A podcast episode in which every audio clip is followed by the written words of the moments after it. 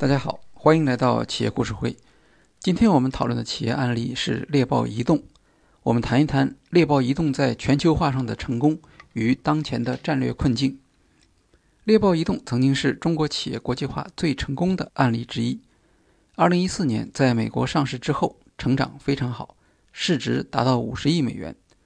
CEO 傅盛受到广泛的赞誉，他本人也频频出席各种场合进行经验宣讲。可是，由于市场的变化，猎豹开始遇到不同的问题。二零一六年，由于 Facebook 和 Google 改动了广告收入的计算方法，导致猎豹移动收入的增长失去势头。特别是二零一八年，爆发出广告欺诈的新闻，导致核心工具类产品收入下挫，引起市场的担忧。猎豹的故事要从二零一零年讲起，这一年。金山安全与可牛影像两家企业进行了合并。金山安全是国内资格最老的反病毒软件企业，不过到2010年时，由于360等采取免费反病毒软件的商业模式，金山安全陷入困难。可牛影像是原360公司产品经理傅盛离职后创建的，傅盛曾经担任360安全卫士总经理。雷军对富盛评价很高，认为他是中国客户端产品最优秀的前三名产品经理之一。将金山安全和可牛影像合并为金山网络，由富盛接手，也是雷军一手促成的。可牛是小公司，金山是老公司。当时人们普遍认为，这样一老一小的弱弱联合，前景不会很好。两家企业合并时，可牛只有七十人，金山安全有四百人。可牛没有收入，金山安全有两亿元收入。新公司 CEO 由可牛影像的傅盛出任，金山安全的老员工并不接受，傅盛的压力可想而知。在雷军的支持下，傅盛采取了一些果断措施，例如将八条生产线压缩为两条，只保留金山独霸和卫士。金山网盾曾经被认为是对抗三六零的唯一希望，也被放弃了。傅盛还决定加入免费杀毒的阵营，收入很快下降了百分之五十。但免费策略也使得金山网络能够放手进行激烈的变革，例如他们放弃了本地病毒库，推出十兆大小、十秒安装、十兆内存的纯云端杀毒。傅盛的另一项贡献是改造了金山的商业模式，从卖软件获得收入改为卖广告获得收入。二零一二年六月。猎豹浏览器上线。二零一三年春运，猎豹浏览器凭借抢票功能下载量猛增，成为主流 PC 端浏览器之一。猎豹浏览器带动金山独霸网址导航的流量大幅上升，网址导航的流量上升又带动了广告收入。金山独霸、猎豹浏览器与网址导航组合成所谓的三级火箭体系。二零一二年，猎豹移动第一次实现盈利。富盛没有辜负雷军的期望，不仅将金山改造为互联网企业，还抓住移动互联网的潮流，一举成为移动互联的领先企业。而当时另一些收费的传统软件公司，如瑞星、江民等，在 PC 市场下滑后，未能转变到移动端，逐渐丧失了市场。由于在国内受到三六零和腾讯的竞争压力，猎豹。不得不开始寻求在国外市场的机会。傅盛回忆说：“最初想用手机独霸做海外市场，但产品太重，就把里面的一个模块拆出来做。当时猎豹在中国已经做了电池医生，有经验，用户量也不错。于是他们重点研发电池医生的英文版。另一个工具类产品清理大师，则只抽调了三个人去做。”没想到清理大师上线第一天就有一万五千次下载，而耗费人力更多的电池医生每天却只有几千。当时内存和空间不足，导致安卓手机卡慢，无法轻松拍照，已经成为所有安卓手机的问题。清理内存和手机垃圾是用户最核心的需求之一。二零一三年七月，富盛发现清理大师的月活跃用户从年初的两三百万增长到了两三千万，其中大多数来自海外，并仍然保持着高速增长。于是富盛决定倾尽全力做清理大师，停掉其他所有项目的研发，包括电池医生。整个2013年，清理大师发布了一百一十多个版本，每周两个。2013年1月，清理大师月度活跃客户为一百万，而到了年底，这个数字已经增长到八千万。为了不让国内对手知道，在一年半的时间里，清理大师一直不做中文版。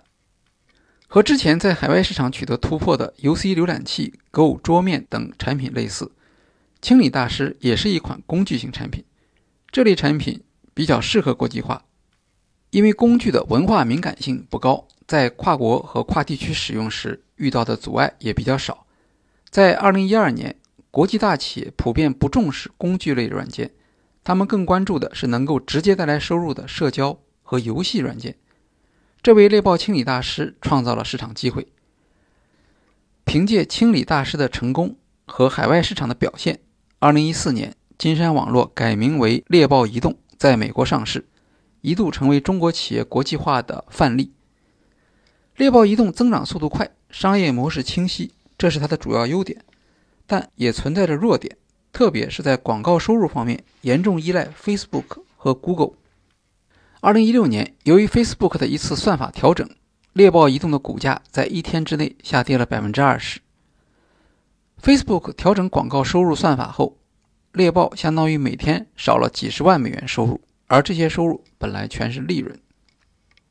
更为可惜的是，猎豹在海外取得初期成功之后，却因为沿袭了国内工具类产品的一些有争议的做法，而受到很大的打击。在国内，工具类产品通常免费使用，为了获取利润，企业会过度收集用户数据，捆绑软件，诱导点击和下载，增加广告打扰等。由于市场环境不同，国内用户比较容忍的企业行为，在海外却会受到抵制。二零一八年十一月二十八日，广告监测公司 c o c h a v a 在媒体上揭露，猎豹旗下包括清理大师在内的七款应用程序涉嫌广告欺诈。这一事件导致猎豹股价暴跌百分之三十二，广告商开始撤回在猎豹产品中投放广告，收入锐减。这一事件的影响已经持续了一年以上，企业在名誉上的损失是无法挽回的。随着手机厂商开始理解移动互联网的商业模式，越来越多的竞争对手也出现了。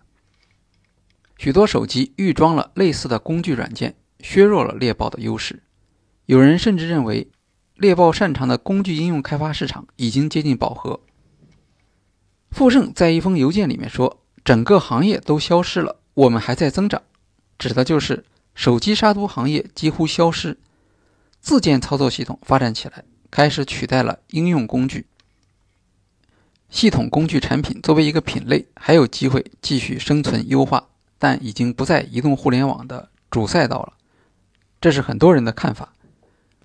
面对这样困难的局面，猎豹做了两个决定：一是转型内容，二是投入人工智能。内容方面的转型包括开发海外头条、直播、手机游戏，做个性化、生活化的工具，保证移动互联网业务的增长。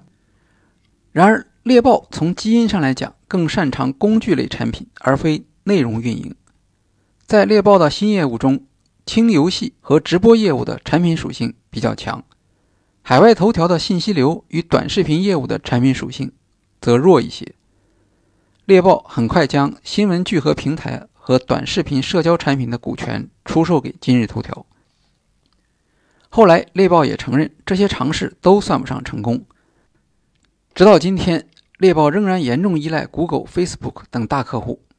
2017年，猎豹大举进军人工智能和机器人领域，在2018年发布了应用于不同领域的五款机器人。涉及服务、零售、儿童教育、家庭消费几大场景。从市场反馈来看，这些产品都取得了不错的成绩，但人工智能本身仍然属于应用场景和价值都不够明确的技术，只能作为战略性的能力建设项目。猎豹移动的核心业务是消费工具软件。所谓消费工具软件，是相对于社交、电商这类用途和功能相对复杂的应用软件而言的。像是清除软件、移动浏览器之类，这类软件我们在使用时，主要是遇到问题需要解决，使用的过程相对简短，用过之后就不会再关注了。不像社交和电商，业务流程复杂，用户的活动是有内容的，受到严密的关注和记录，成为广告投放的导流。还有付款、物流等等，都是有广告或商业价值的用户活动。工具类应用软件的另一个问题是对 Facebook 和 Google 这类平台的依赖，由于他们不能自己收费，只能依靠平台分成。尽管工具和游戏业务带来稳定的现金流，但市场想象空间不大。猎豹移动希望找出新的增长点。2017年以来，他宣布涉足尝试的新业务，包含了从机器人、智能音箱到区块链钱包和办公室无人货架。如果再加上前几年的信息流、直播、短视频等内容产品，有人说这是一家不想放过任何机会和热点的公司。这样讲并不错，只能说猎豹移动也未必有更好的选择。猎豹移动对市场需求反应很快，执行力强，产品开发能力强，是一家管理良好的企业。富盛也确实表现出卓越的产品能力。它目前的困难主要是战略选择困境所造成的。无论是 Facebook 调整广告收入分配比例，还是 Google Play 加大对猎豹产品的种种审查，都说明猎豹现有的工具类产品的价值创造能力不足。猎豹移动曾经的战略是试图将反病毒软件中的某一环节独立出来，以新的价值主张对价值链进行改造，但在平台和竞争对手。包括原有的合作伙伴、手机厂商的阻击之下，这一新的价值主张暴露出差异化程度不高、模仿壁垒低的问题。类似的困难在其他工具类软件那里也是存在的，比如美图。猎豹移动的市值从五十亿美元下降到五亿美元，作为 CEO 的傅盛压力当然很大，但市场可能在早期对猎豹移动的市值有误解。现在只是回归原本的价值。猎豹移动的确率先打开了一个巨大的市场，只是猎豹在这一市场上的成功没有转化为企业的核心能力。一些轻应用的开发并没有提高它的技术门槛，在长期中这个问题迟早会暴露出来。猎豹表现出比较好的生存性和持续的产品开发能力。二零一九年上半年。猎豹工具类产品收入同比下降了百分之四十，但由于手机游戏业务实现了百分之八十八的增长，公司整体收入只下降了百分之十二。猎豹移动目前采取的战略是争取在工具类产品上稳定收入，在手机游戏层面争取有所收获。至于人工智能这类新技术的投资，更多只是为了给投资人讲故事，短期内也许会有一些效果。